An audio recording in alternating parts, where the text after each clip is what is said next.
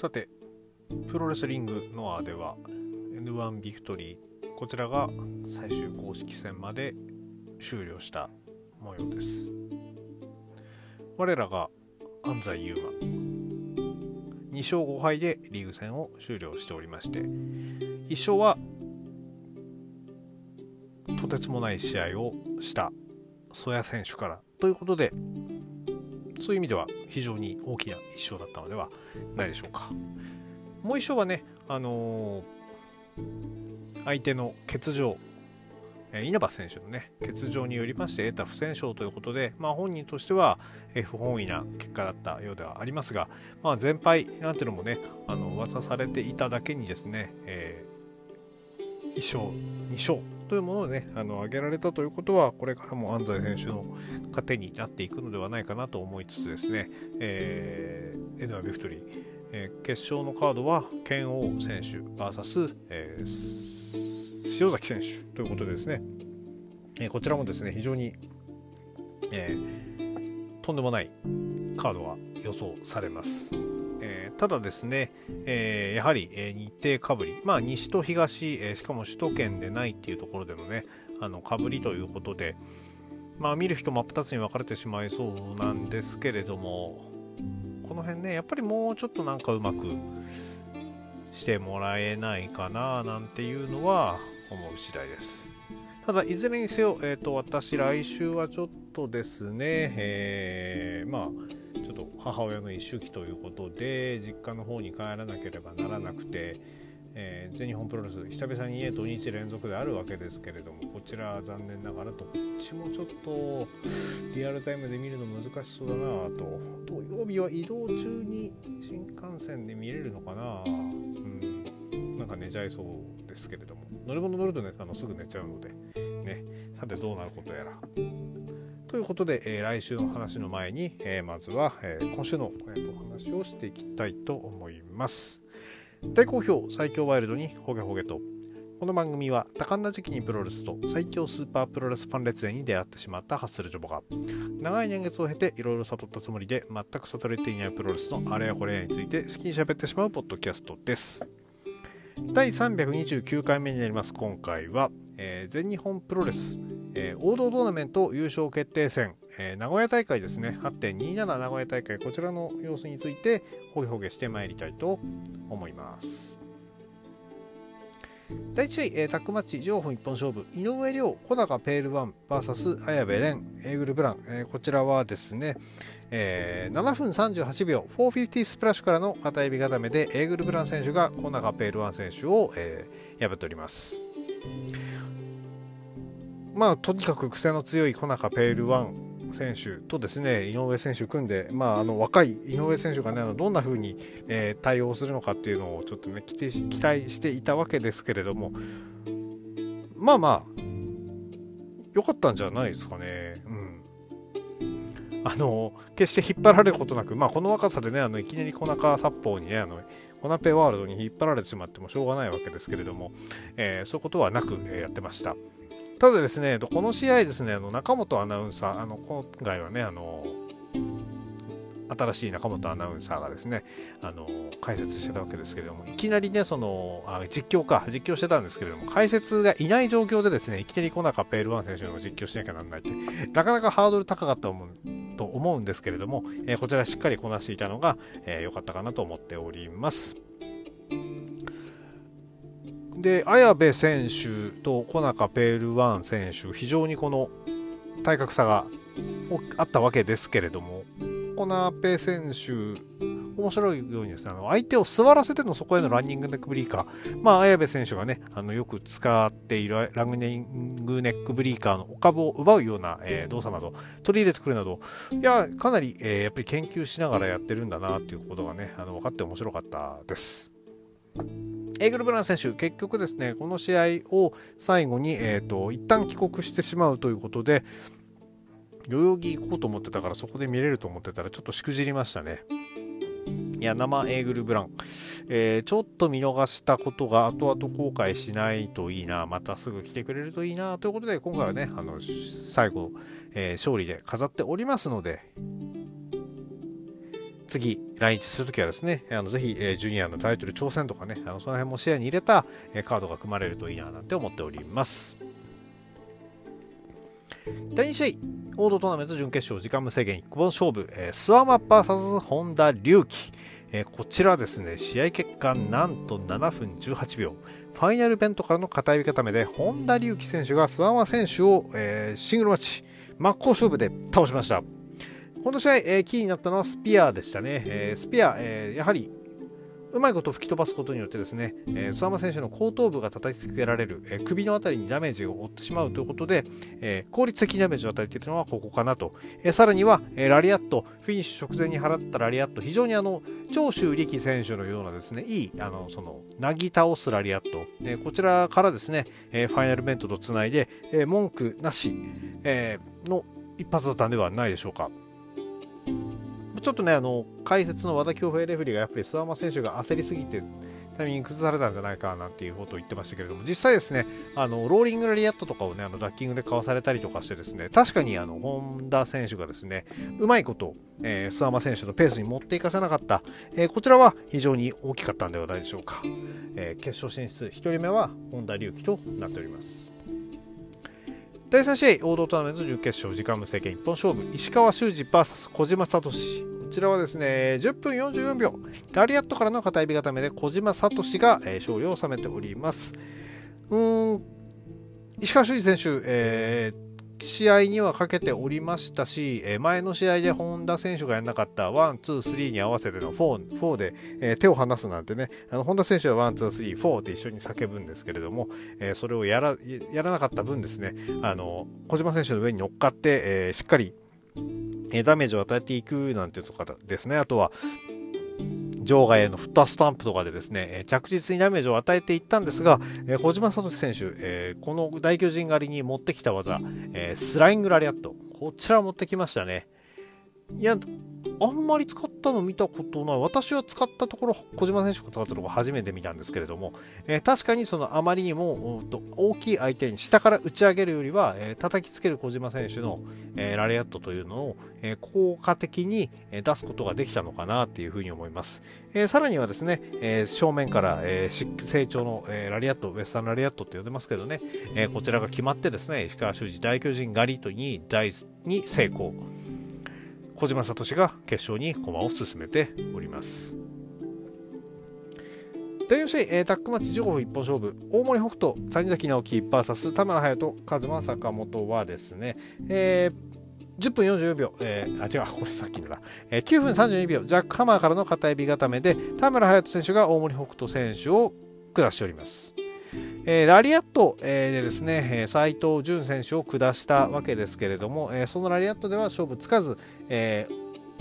フィニッシュ、えジャック・ハマー、こちらをですね、え繰り出しての勝利ということで、まあ、北斗選手からすれば、えーと、借りを返さなければならない相手っていうのがね、えーと、増えたんではないでしょうか。えただ、この試合、ちょっと気になったのがね、あの大森北斗選手、え田村隼人選手を持ち上げるのにちょっと苦労しているシーンがありました。他にもですね、あの持ち上げにくい選手ってたくさんいるとは思うんですけれども、やたらと目立ちましたので、田村隼人選手のちょっとその体幹、その体のバランスとかがですね、もしかすると北斗選手からすると持ち上げにくい感じになっちゃうのかなと。そうでないとすれば、ちょっとパワー不足、えー、ヘビー級の選手に対してもね、あの無双一戦というフィニッシュを持っていくんであれば、もう少しえー、パワーつけていかないといけないのかなと、ここ一つ課題が見えたんじゃないかなというふうに思っております。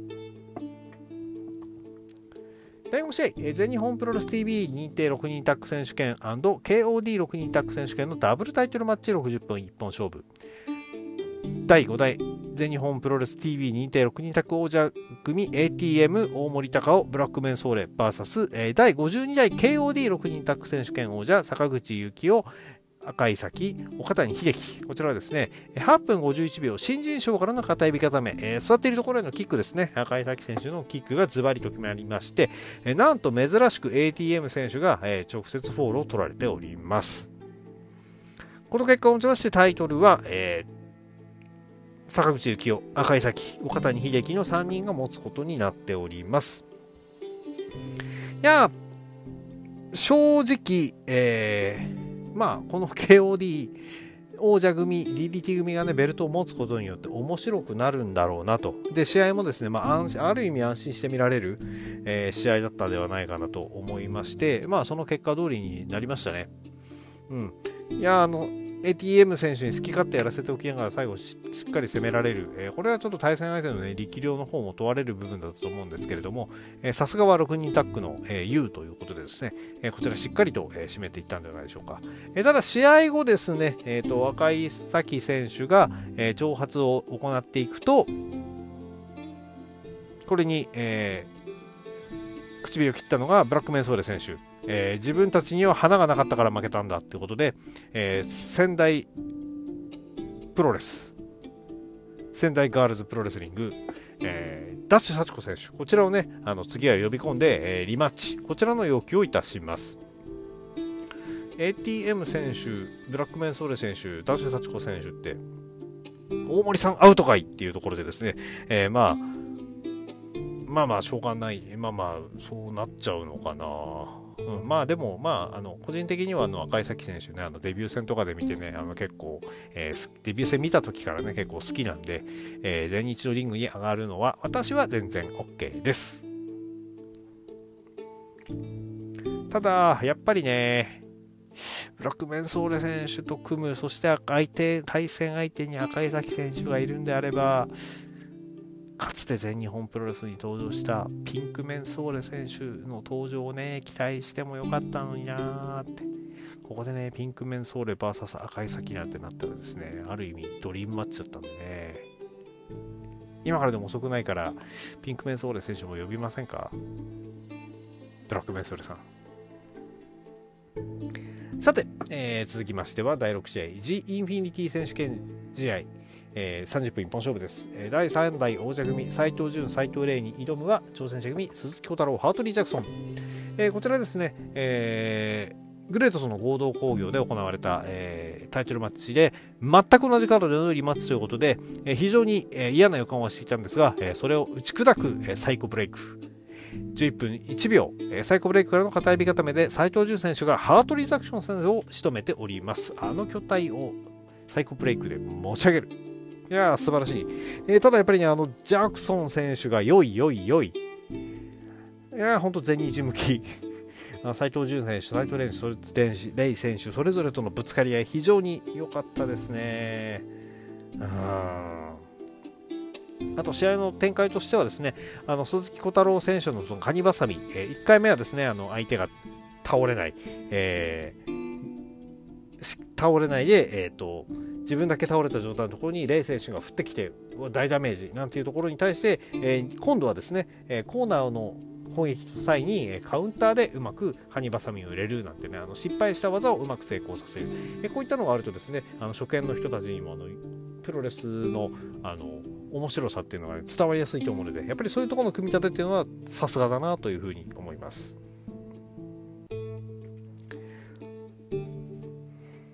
えー、試合後はですね、えー、挑戦者誰かいねえのかっていうのに対して、なんと出てきたのは、えー、UN タックベルトを持った田村段、えー、ツアマ選手とのタッグで、ダブルタイトルマッチ、えー、こちらやってやろうじゃないかということで、勝手に、えー、名乗り上げます。本当どうなんだろう。本当に田村段選手の独断なのかな。いや、さすがにね、あれまずいと思うんですよね。勝手にその、他の団体のベルトを勝手にダブルタイトルマッチにしちゃうっていうのはどうなんだろうっていうことで、これ実は、えー、と9月2日に組まれているタッグマッチで諏訪田村ダンバス斎藤潤、斎藤麗があるんですけれども、軽井沢か、こちらでね組、まれてるんですけども、まだですね、タイトルマッチ決定してないんですね。まあ、さすがにどっちかからストップがかかるのか、どっちもからストップがかかるのか、えー、もしね、そして統一してしまった場合には、ちょっといろいろややこしいことになりそうだし、えー、じゃあ統一させないために、えー、両者リングアウトとかって、そういうのが読めてしまうのもちょっと、うん、嫌な感じがするので、さてさて一体、この話の落とし前どのように、えー、ついていくのか、えー、ただですね、えー、これに関しても、えー、田村節、えー、最近の非常に、えー、心強い頼もしい田村節がね炸裂しておりますのでうまいこと転がしていってもらいたいなというふうに思っております。鈴木秀樹選手に対してあんな返しできるの本当田村段だけですよ。素晴らしい。えー、第7試合、えー、12タックマッチ、えー、30分一本勝負は宮原健と青柳優馬、青柳敦樹、ライジング隼人、吉達 VS 永田裕二、佐藤光、田村段、野村拓也、阿部文則。なあ、そういえば、この前の試合でね、あのまだ試合やってない田村段選手が入ってきたって、これなかなか、えー、斬新かなっていうふうに思いますね。えー、試合はですね、えー、13分58秒、永田ロック54で、えー、永田裕二選手が吉田選手からギブアップを奪っております。いや、しかし本当、わちゃわちゃ、わちゃわちゃ、もうすごかったですね。えー、宮原、えー、健人、こちらもですね、えっ、ー、と、もうなんか大はしゃぎして、えー、佐藤光選手連れて、あの、客席、えー、ひな壇の方までね、ガガガーって上がっちゃったりとかしてですね、えー、かと思うとですね、あの、ステージの上では、あの、ノムタクのキックを受けて、えー、ピクリとも動かない青柳優馬なんていうのもですね、ありまして、いや、さらにはですね、えっ、ー、と、田村段選手が、えー、三冠チャンピオン、青柳優馬に対して、えー、真っ向からぶつかっていく姿、えー、こういうのもね、えー、見せてもらえると、え、たえ、トーナメントで敗退した人たちも入っている10人タッグとはいえ非常に、え、盛り上がった一戦だったと思います。特にね、あの、えー、安倍ちゃんノリノリでですね、えー、試合後の、試合後にね、中田さんが全員にゼアゼアってね、四方にやってるところでね、えー、すっげえノリノリだったのが印象的です。やっぱりちょっとね、24秒っていうのがね、あの24秒というのドロップキック札っていうのがですね、えちょっともったいなかったなと。やっぱり阿部文則の試合、えしっかりした試合を、えもっと見ていきたいなと思っております。岩本選手もね、あの里帰りするし、阿部岩本組なんてのでね、あの全日ジュニア引っかき回してくれるっていうのもありですね。さて、ではいよいよ本日、この日のメインイベント、えー、第8試合、えー、王道トーナメント決勝戦、時間無制限一本勝負です。さて、えー、この試合にはですね、えー、解説席に、えー、7年連続、えー、1回戦敗退の男こと、えー、三冠王者青柳優馬解説席に入りました。青柳選手、非常に解説がうまいと言いますか、なんか卓越した感じでですね、あの解説しているのが良かったんですが、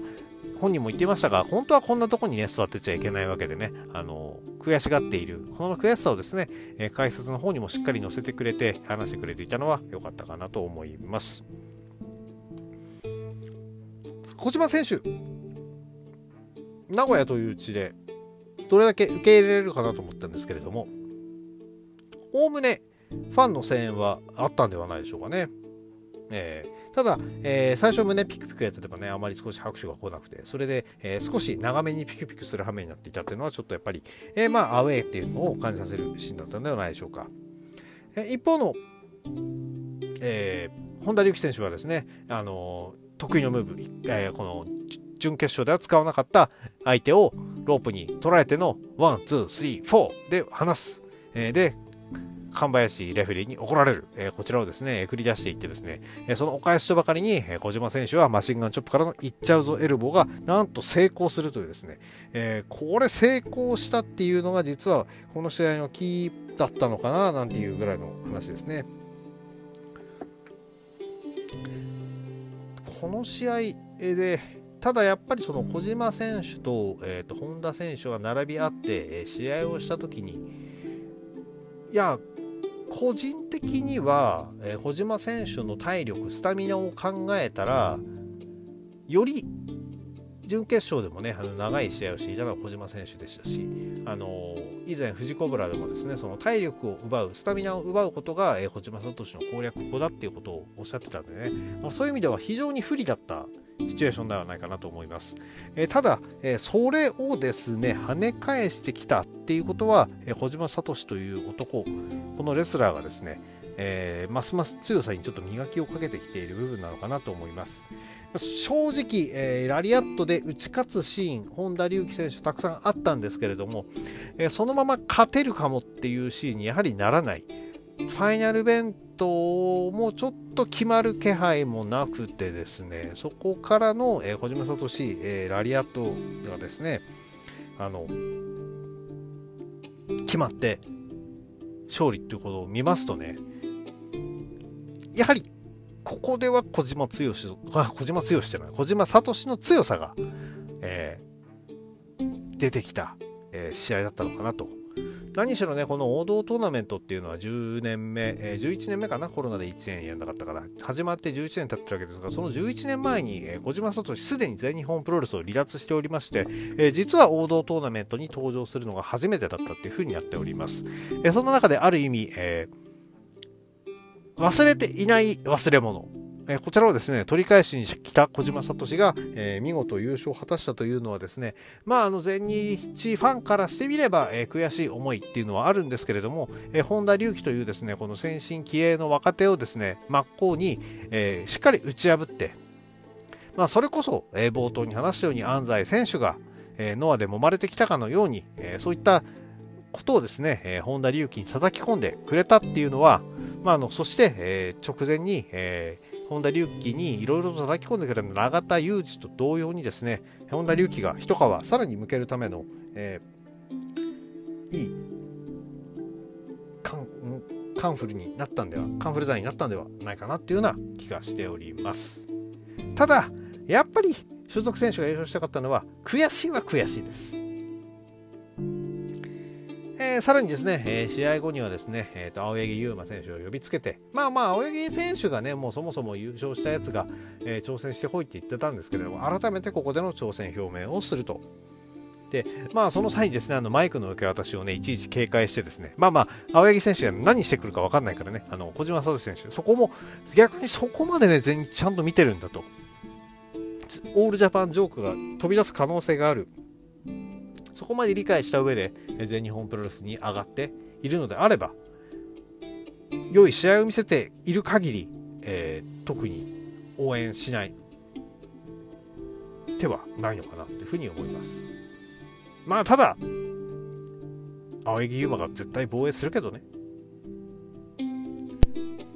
さて、えー、この試合後にですね、えーと、永田選手は、えー、ちょっと、えー、前日から一旦離れますよという、まあ、約1年ですか、まあ、諏訪間選手もね、あのブードゥーから元に戻ったっていうのもありますし、ねえー、で、